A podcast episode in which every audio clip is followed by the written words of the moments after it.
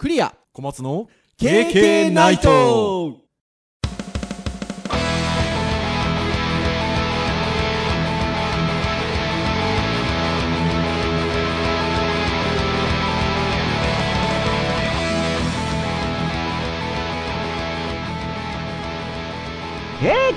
ナイト。はい、ということで、242回の配信でございます。お届けをいたしますのはクリアと、はい小松です。どうぞよろしくお願いいたします。はいよろしくお願いします。はい、ということで、今日配信日は通常通り配信されておれば5月7日木曜日ということで、ゴールデンウィーク明け、世の中的にはゴールデンウィーク明けということでございまして、小松先生はおお休みではあったんですか？こお休みではでもなかなかあれでしょ？お休みだからって言って家族でどっか出かけるみたいなのもね、なかなか今のご時世ね、っていうところもありますのでね。まあ、あとは、あの、もう何度もこのポッドキャストでも申し上げておりますが、えー、まあ私ども、あの、教育っていうお仕事もやっておりますので、まあこの状況においてはオンラインでっていうことになりますよね。まあその準備だったりもあったりはしますが、そんなとこですか？そうですね。僕の場合はちょっと時間を使って教材作ったりもまあしなきゃなっていうところでなかなか最初は気乗りしないでできない状況が続いてます。であとは会社の仕事もちょっと若干 あのテレワークできちゃってるだけに、いやー、そうなんですよね。あのこの状況でちょっとサイトの不具合とかあったりするとちょっとその対応はいくつかあったりしたので。いや、本当そうだと思います。あの、私、あの、ゴールデンウィーク入る前かな、あの、どっかの方とお話をしたんですけど、あの、ゴール、ほら、ゴールデンウィーク入る前って別にこういう状況じゃなくても、あの、ゴールデンウィークはお休みですかっていうトークってするじゃないですか。で、あの、そのトークをしたところ、休みですと。休みなんだけど、もう別に外出できるわけでもなし、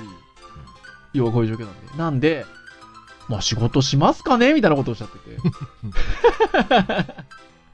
やっぱりね、良くも悪くもやっぱテレワークみたいなところがちょっとあのできる状況になると、ちょっとなかなかね、ご自身の意思かそうじゃないかっていうのはもちろんありますけど、できちゃうみたいなところがあるんで、うんあのそうですねね、後ろ向きな話じゃなくても、今、今の方は逆に後ろ向きでも何でもないんですよね。あの、まあ、休みですと。で、えっと、ただどこに出かけるわけでもないので、仕事をしちゃおうかなぐらいの感じで。なんで、あの、割とそういうのも今年はね、ゴールデンウィークはあったのかなっていうふうに思いますけどね。で、ゴールデンウィークの間にやっぱりあの、緊急事態宣言も延長になったんでね。そうですねねだからそれで言うと、ね、私ども、お子がおりますので、伸びたでしょ？多分、東京も。明日、まあ多分伸びそうな感じしますね。多分あ、まだ決定してないですか、おそらくあの、うちは伸びましたね。多分、ね、伸びるは伸びると思うんですけどね。ちょっとやり方がどうなるかなっていうところ。実あ際で出るかどうか。あとはあれです、えっと、学区とかその場所によってはもう、あの、いわゆるオンラインを使った何か取り組みって始まってましたけど、私が住んでるところの小学校はあんまなかったんですよ、それが。なんですけど、あの、いよいよあの、朝礼とか、そのあたりは、あの、ズームで、ちょっとやり始めるらしく、うん。ちょっと長くなってきてますんでね。そういうのも、まだまだ続きそうかなっていうところでございますが。はい。今日は、ターン的に言いますと、ガジェットの回でございますよ。もうあんまりターンもね、だいぶこう今年に入ってからは流動的な感じがそうなんですよ。ね。ちょっとやっぱこういうごご時世もありますしってこともありますが。で、ガジェット界といえばですよ。配信がされてる2日前とか3日前ですか？こそっと MacBook Pro 13インチが出てたりしてますけど、ああ、出てる、ニュース出てます。出てたりしますけど、まあさすがにね、アップルアップル言っててもね。あれなんで、いや、いいマシンなんですよ、13インチ。はい。あの、シザーキーボードになりましたし。はい。あの、容量がほぼ倍になって値段が下がってるっていうね。お買い得なマシンになっておりますが、まあそこはね、まあそんなに変化もないんでいいだろうと いうところで、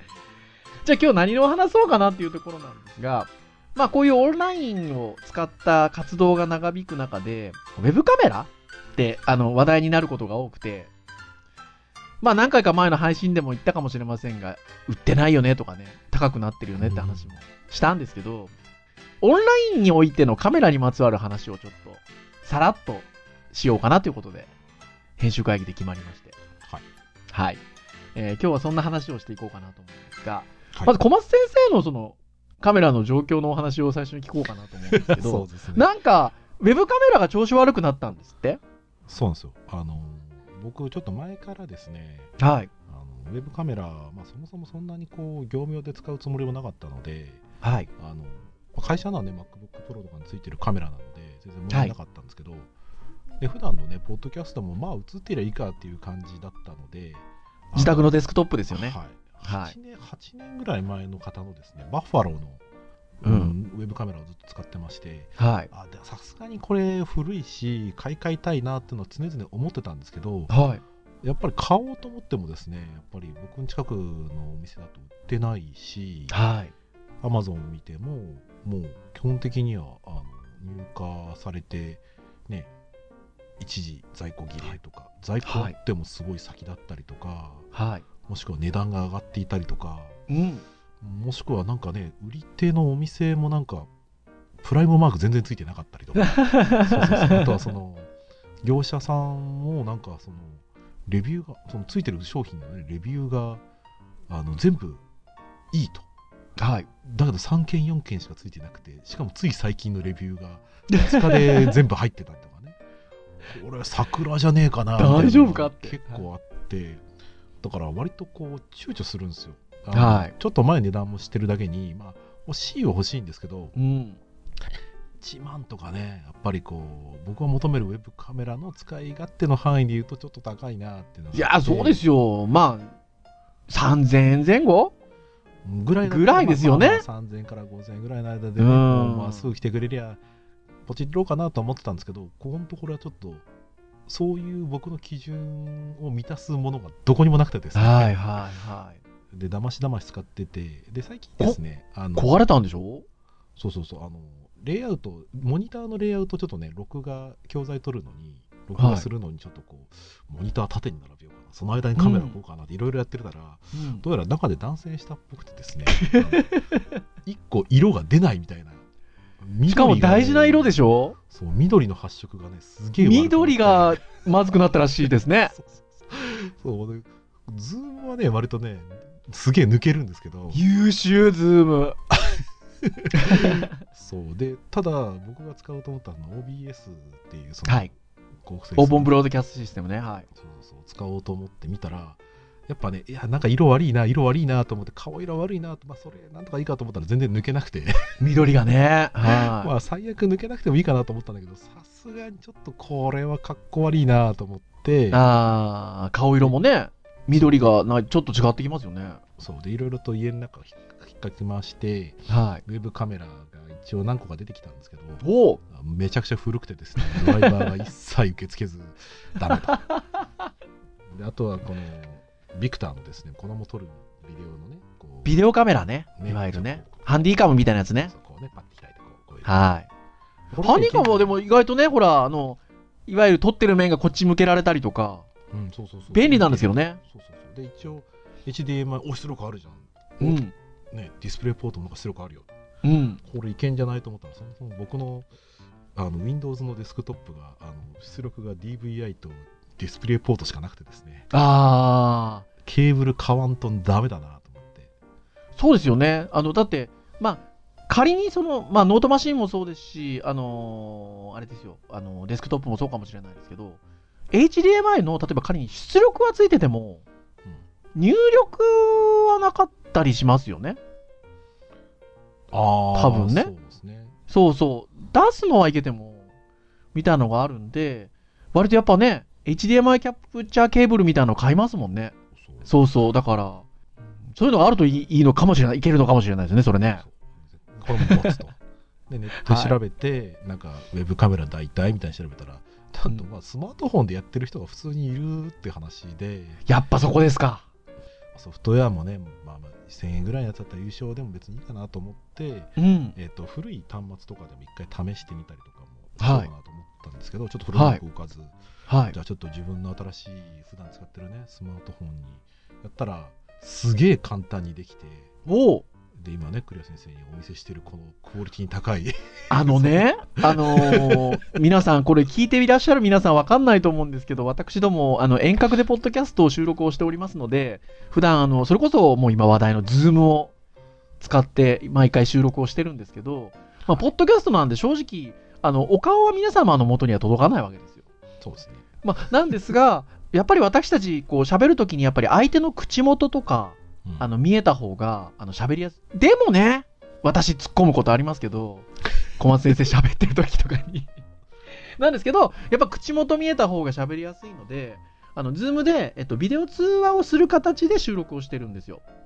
で言うと、あのね、私 MacBook Air についてるもうウェブカムをそのまま使ってるんですよね。で、えー小松先生は、えっと、デスクトップの Windows キー使っていて、えっと、それにウェブカムを外部でつけてたんですけど、まあ正直、今までは僕の MacBook Air の備え付けのカメラの方がう綺麗映ってましたよ。ね、だったんですけど、まあ綺麗今日。だってあれですもんね、小松先生のスマホのカメラってライカですもんね。そうそうライカですよそうでしょ？ファーウェイのねめっちゃ発色がいいですよ。本当に。拡大しても綺麗だなめちゃくちゃ発色が良くて、しかもあの何回か前に小松先生がほら女優カメラじゃない、女優ライトリングライトねはい買いましたね、買ったって話をしたんですけど、今それつけてないんですよ。だって逆につけると影の陰影が強すぎて逆になんか違和感あるみたいな。そう背景と合わないみたいなねそう、ところで、あの、それぐらい、もうあの、ライトなしで、あの、取りっきりで、めっちゃ綺麗に映ってますね。これは素晴らしいですね。ね、これ、あのー調べたらですね、はいあの僕は Android だったので、Android はいが複数あるのかな、一応僕が、まあ、使ったのは、えー、と、アンドロイドカムでしたっけ？あドロイドカムですね。ドロイドカムだ。私がほら、アンドロイドじゃないもんだからね、あんまりそっちの方が引っかかってこなくて、初めて聞いたんですけど、そう。で、iPhone とかだとね、IV カムとか IV カムがね、割とちょっと話題にはなってますけど。そう。で、僕、ドロイドカム入れてみて、はい。えっ、と、まずソフトウェアは、まあうん無償で入れ,、入れたんですね無償と有料があるんでしょ？はい。多分、無償は広告かなんかが出るんでしょ？はい、ここで出ます。ただ、 Zoom の画面には出てないですね。そうですね、出てこない。出てないですね。さあこれはだから時間制限あるのかどうかわかんないですけど、一応はい問題なく使えてるので、で、えっ、と、デスクトップ側は、えっ、と、それはい専用のソフトウェアがあるので、専用のソフトウェアをインストールするっすよ。うん。で、えっ、と、で、それも一応ね、手順紹介してくれるサイトとかがあるので、はい。あの、アプリダウンロードして、インストールして、はい。起動して、で、画面出るんですよ。で、画面出はて、あとは、えっと、端末を、どの端末をね、ウェブカムとして使うかっていうのが画面で出るんですよ。うん。で、僕が見た紹介のサイトだと、えっと、同一の Wi-Fi を使っている場合の IP を入れる説明してたんですけど、はい。ちょっとね、充電が気になるので、どっちにしろ僕、いいや、もう直接 Windows につないじゃえと、Windows にブスッと挿してるんですね。はい。で挿したら、えっと、アプリの方、スマートフォンのアプリの方には、特に、にその IP とか何にも出ないで、うんあの端末の識別番号だけ出てるんですよ。はいはいはいはい。で、えっ、と、こっちの、えっとドロイドカムのクライアントっていう、その Windows のね、方の側のアプリの方を見たら、起動した画面には、その Wi-Fi か USB か選べて、はい。USB ポチッと押したら、あのプルダウンでどの、えっと端末を使うかって選べるんですよ。うん。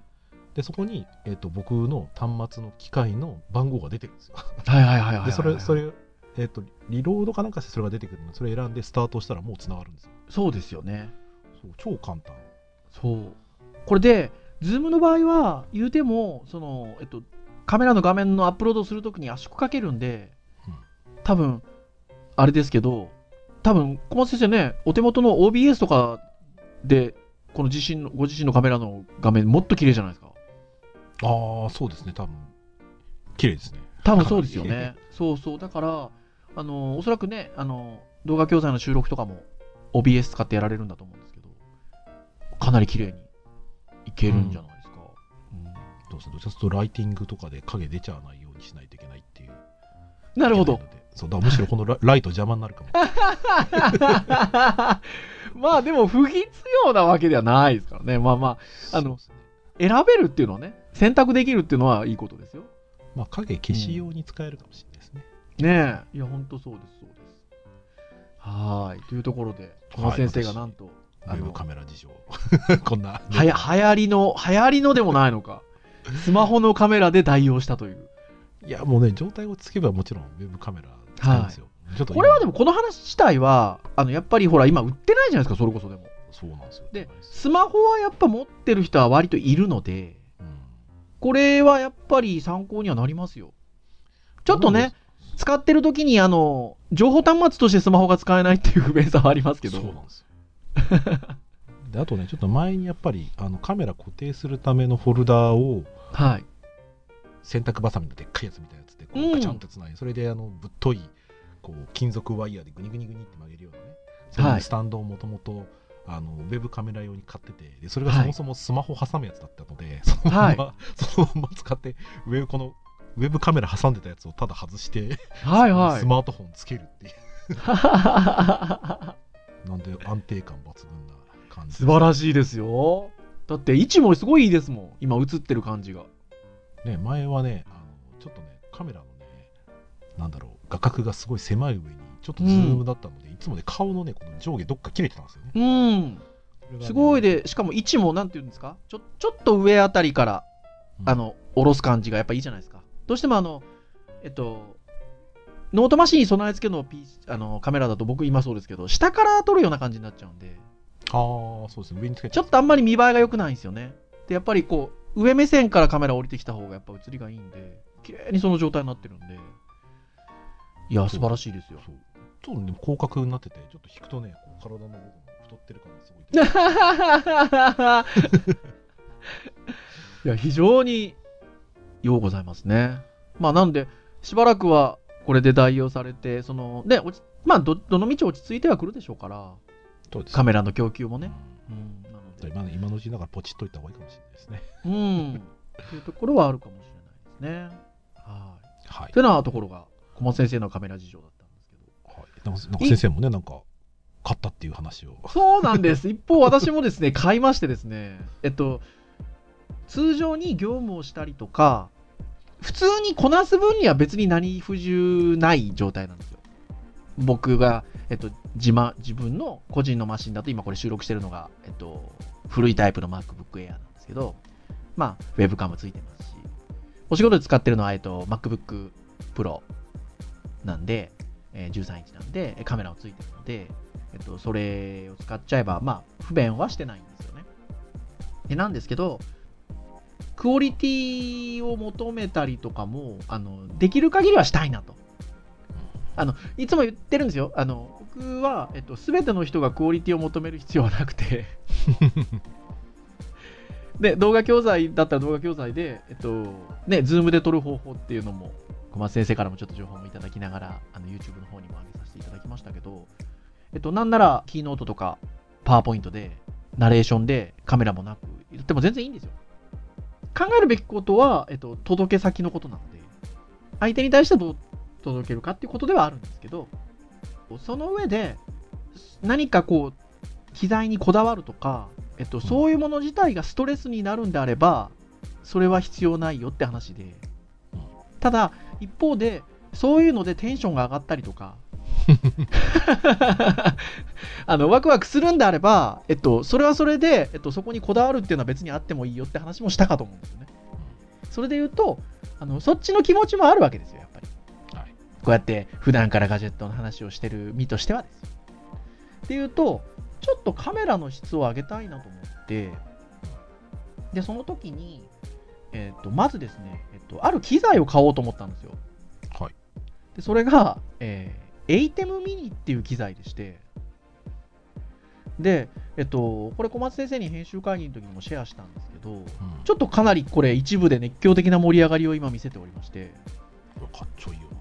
あの、スイッチャーと呼ばれるものなんですよ。な。うん。一応その商品名のカテゴリーとしては。で、えっと、これ聞いてくださってる皆さんにわからないとあれなので、えっと、簡単に説明をすると、私もあの、そっち方面別に専門じゃないので、すげえ詳しいわけじゃないんですけど、あの、例えばですよ、皆さん、あの、えっと、テレビ放送局で、えっと、テレビを配信してるスタジオみたいなところが時々映ったりするじゃないですか。そうすると、えっと、カメラの画面がバーっていっぱい前の方並んでてるような絵って多分、ね、リスナーの皆さんで見たことある方いらっしゃるんじゃないかなと思うんですけど、あれって、スタジオにカメラが何台かあって、えっと、そのカメラが撮ってる画面が一個一個出てるんですよね。で、それを、えっと、そのスタジオの方が切り替えてるわけですよ。配信するときとか収録するときに。今のタイミングはこっちのカメラ。えー、今のタイミングはこっちのカメラ。で、時には、えー、映ってるカメラのところに、えー、出演してる人の表情をワイプで出したりとかっていうことを、えっと、してるんですよ。で、あれが、まあ、いわゆるスイッチャーと呼ばれるものですよ。はい、で、それの、もうすげえ個人用の、あの、家で使えるやつ。わかりやすく言うと。はい。っていうのがありまして、えっと、これがですね、とはいえ個人用で使えるものでも、今まではやっぱもう全然10万超えだったんですよ。うん。それが、なんと先に値段を言っちゃうと、この ATEM mini っていうスイッチャーが、えー、税込みで3万9000いくら。ほう。いや、もちろん数万円っていう値段は、あの、安くはないですよ。安くはないんですけど、えっと、そういう機能を備えたものとして考えると、もう破格。うん、だからもう、あの、3分の1ぐらいだから10万以上ってなると3分の1ぐらい。今までだった感じで買えちゃうと。これ、よう買えましたね、でも。あ、でもね、まだ来てないんですよ。あ、まだ来てないですね。来てないんですよ。それがオチなんですけど。あの、それが、えっと、もう人気が出ちゃって、だからそんな感じで安いんで。で、YouTube の配信とかに使えるんですよね。あとは Facebook ライブとか、あとはあれなんです。えっと、もっと言うと、この Zoom の配信、カメラとしても使えたりとか、軽く細かい話をすると、えっと、そのスイッチャーに、えっと、カメラ、HDMI のデータを4本まで読み込めるんですよ。で、えっと、さらにマイクを2ピン読み込めるんですよ。で、それを、えっと、そのスイッチャー上でミキシングというか、こう、一緒にしまして、その機材から USB でパソコンの方をつなぐんですよ。そしたら、パソコン側は USB カムのデータとして受け取るんですよ。はいはいはいはい。なので、特になんかドライバーとかいらないんですね。あの、もう、その、ATEM で処理、ATEM ミニで処理した画面が、えっと、そのままもうビデオカムのデータとして入るので、うん、さっき小松先生おっしゃってた、例えば OBS とかでカメラの、えっと、入力っていうところ、プルダウン出すと、例えば、えー、Mac だったら内蔵のカメラとか出てくるじゃないですか。そこに出てくるんですよ。ATEM mini って。なんで、それだけパシッて選んじゃえば、もうスイッチャーでミキシングした状態のものがバンバン出せちゃう。まあちょっとあれですよね。OS は基本的にその複数のデバイスを、まあ言ってしまうソフトウェアの力で合成を多分してると思うんですよね。で、多分これ A 点の方は入力をそもそもハードに突っ込んで、ハード側の方で多分やってる。そうです、そうです、そうです、そういうことです。やっちゃうんですよね。で、あの、結構こういうそのスイッチャーみたいなのって、えっと、そこら辺のケーブルをどうつなぐかとかっていうのは結構本当は大変らしいんですよ。うん、そこがもうあのその、えっと、機材側からマシンに行くのが USB1 本でウェブカムとしてか認識するので、もう圧倒的に楽だっていう話で。で、その値段なもんで、まあ大人気。で、今、矛盾が起きてるのが、えっと、それがだからメルカリとかオークションとかで売ってるわけですよ。10万超えしてるんですよ。いやいや、安いからっていう話なのにっていう話で。ところなんですが、あのただ、あの要はあの、ブラックマジックってね、割と最近映像では有名な会社さんなんですけど、あの、のサイトで受注はしてるんですよ。うん、欠品はしてるんですけど、えっと、受注はしてて、あの頑張って作ってるんですよ。待てば手に入ります。待てば。で、僕は正直、えっと、4月の前半から半ばぐらいに注文したんですよ。で、その頃ももうすでに人気あったんですけど、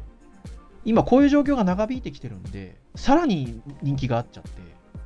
今相当申し込みが入ってる状況みたいなんですけど、僕はもう半年ぐらい覚悟で申し申し込んだんですよ。申し込んだ時点で。さっきも言った通り、業務にすごいなんか不便してるわけじゃないので、プレミアム価格で買うってことは必要ないかなと。ただ、あのいずれは欲しいんでっていうので、もう注文しちゃったんですよ、ポンと。で、待ってる状態です。まだ来てません。ただ、知り合いの方が4月の頭ぐらい、もう本当に1日とかそのぐらいのタイミングで申し込んだ方が、あの昨日だかに来たって言ってたので、もうちょいですかね、どうでしょうかね。一応メーカーさんからはね、あの1、2ヶ月はいただきますって来たんですよ。うーんあもうじゃあ、じゃあ2ヶ月全然全然2ヶ月待ちます待ちますって感じだったんですけど。そんな感じです。で、それをまず買いましたと。はで、えっと、それがだから要はもう HDMI キャプチャーも兼ねるわけですよ。その HDMI でつないで、えっと、USB でつなぐわけですから、マシンに。まあまあ高級な変換アダプターそうで、変換アダプターも実は2万ぐらいするんですよ。変換アダプターだけ買ったとしても。だそれを聞くにこの機材の破格さたるやって感じなんですけど。まあまあまあそうですねそう。で、そこで、だからさっきの小松先生のビデオカムも、これがあればつなげちゃうわけですよ。まあそういうことになりますね なんですけど、で、でですよ。で、せっかくなんで、えっと、その、カメラもちょっといいものをウェブカムとして使いたいなっていうので、今日の本題は、実はこっちなんですけど、あの、デジタルカメラ買ったんです。はいはいはいミラーレス一眼。うん。ちょっとあの、写りのいい感じにしようかなっていうことで、えーミラーレス一眼を買ったんですけど、これもでもそんなにいいもんじゃないです、実は。一応、現行機種としては売ってるんですけど、えっと、同じ品番のちょっといいものが半年前に出たんで、あの、ほら、iPhone でいうところでいうところの、新しいバージョンが出たら、ほら、一応古いバージョンも販売は残してるじゃないですか。多分あのノリ、あのノリ。で、えっと、富士フィルムさんが出してるミラーレス一眼で、XA5 っていうデジカメがあるんですけど、はいはいはいえっと、これを買ったんですよ。で、私の周りとかはね、カメラに関してもすごい方々はいらっしゃるし、そんなもん買ってんのって感じだと思うんです。まあまあまあえ映画とか撮るわけじゃないですからねそう、なんですけど、あの、ほら、身の丈、身の丈。で、とは言ってもね、ミラーレス一眼で、本来であればこれぐらい、あの僕が買ったもののスペックぐらいのものって、えっと、まあ、5、6万とかするんですよ。あの割引で売ってたとしても。他社さんのメーカーのとかのやつだと。なんですけど、これその、えっと、XA7 っていう、ちょっと同じようなやつの機能がいいやつが半年ちょっと前に出たんですよ。はいっていうのもあって、実は Amazon で今すごいあのタイムセールとかを頻繁にやってまして、えーっと、4万50円で僕買えました。タイムセールで。普段だと4万4000、5000円ぐらいなんですよ。Amazon で売ってる価格が。で、大体あの、価格 .com とかで見てもそれぐらいの値段がついてるんですけど、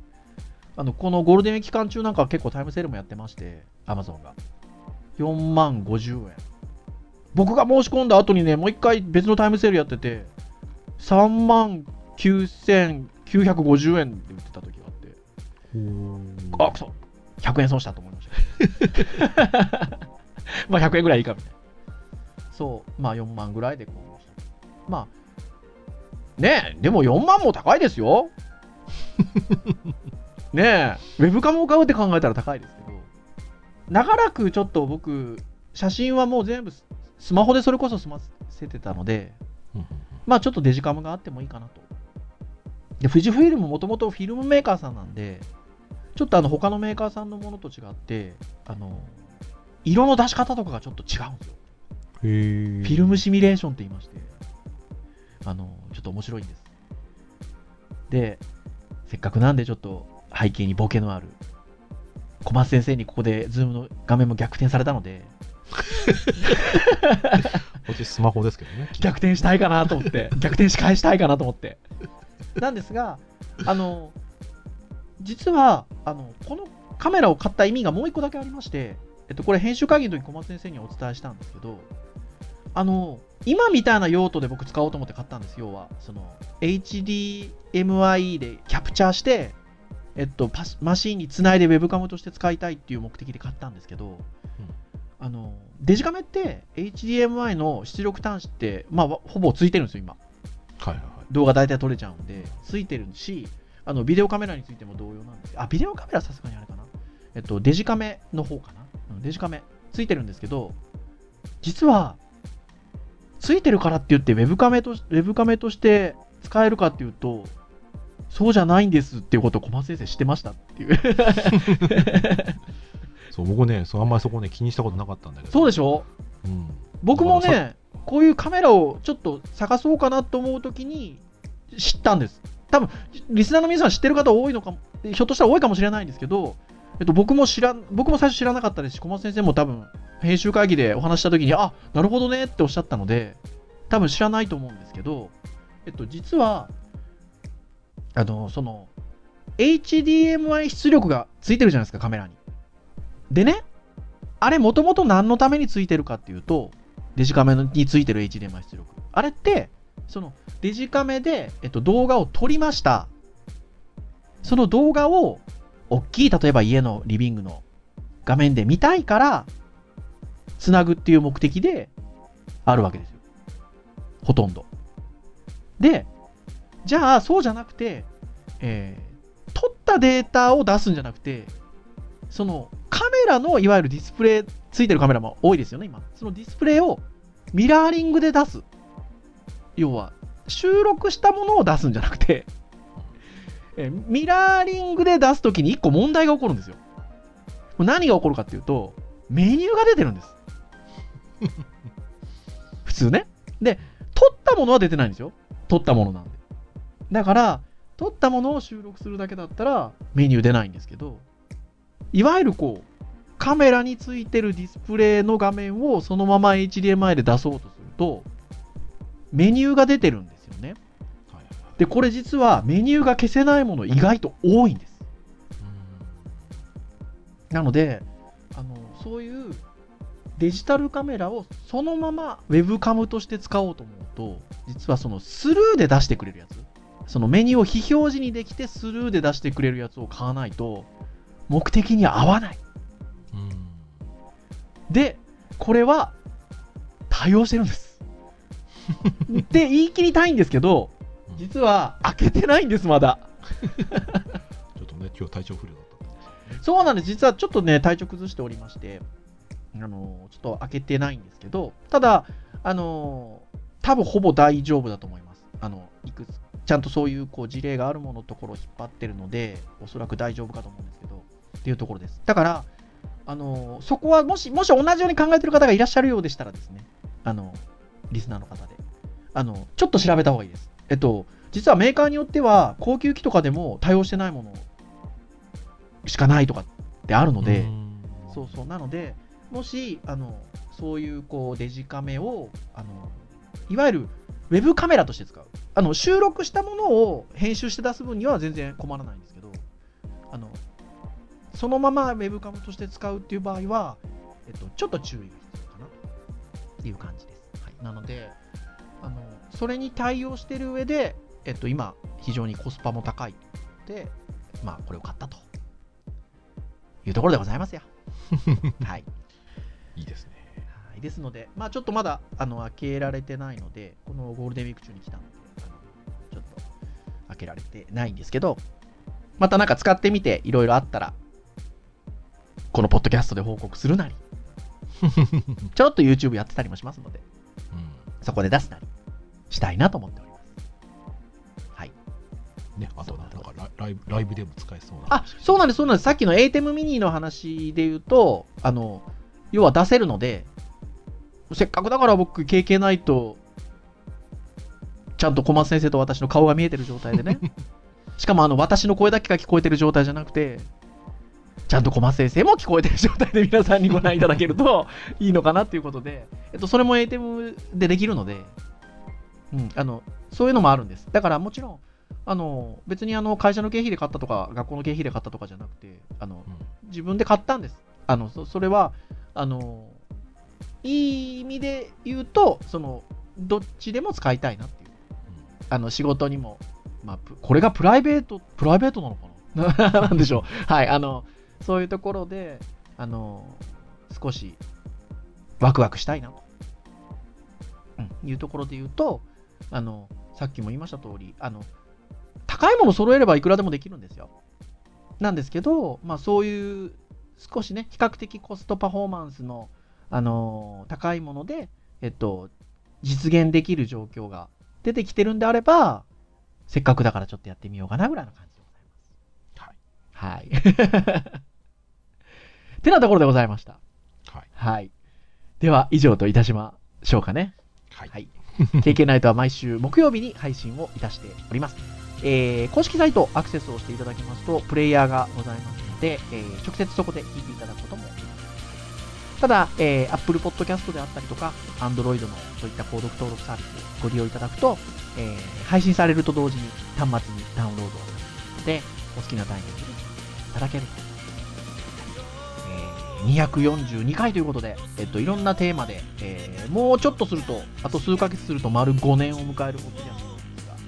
まあ、いろんな、えーテーマで、えーお話をしておりますので、えー興味のあるものからお気軽に聞いていただ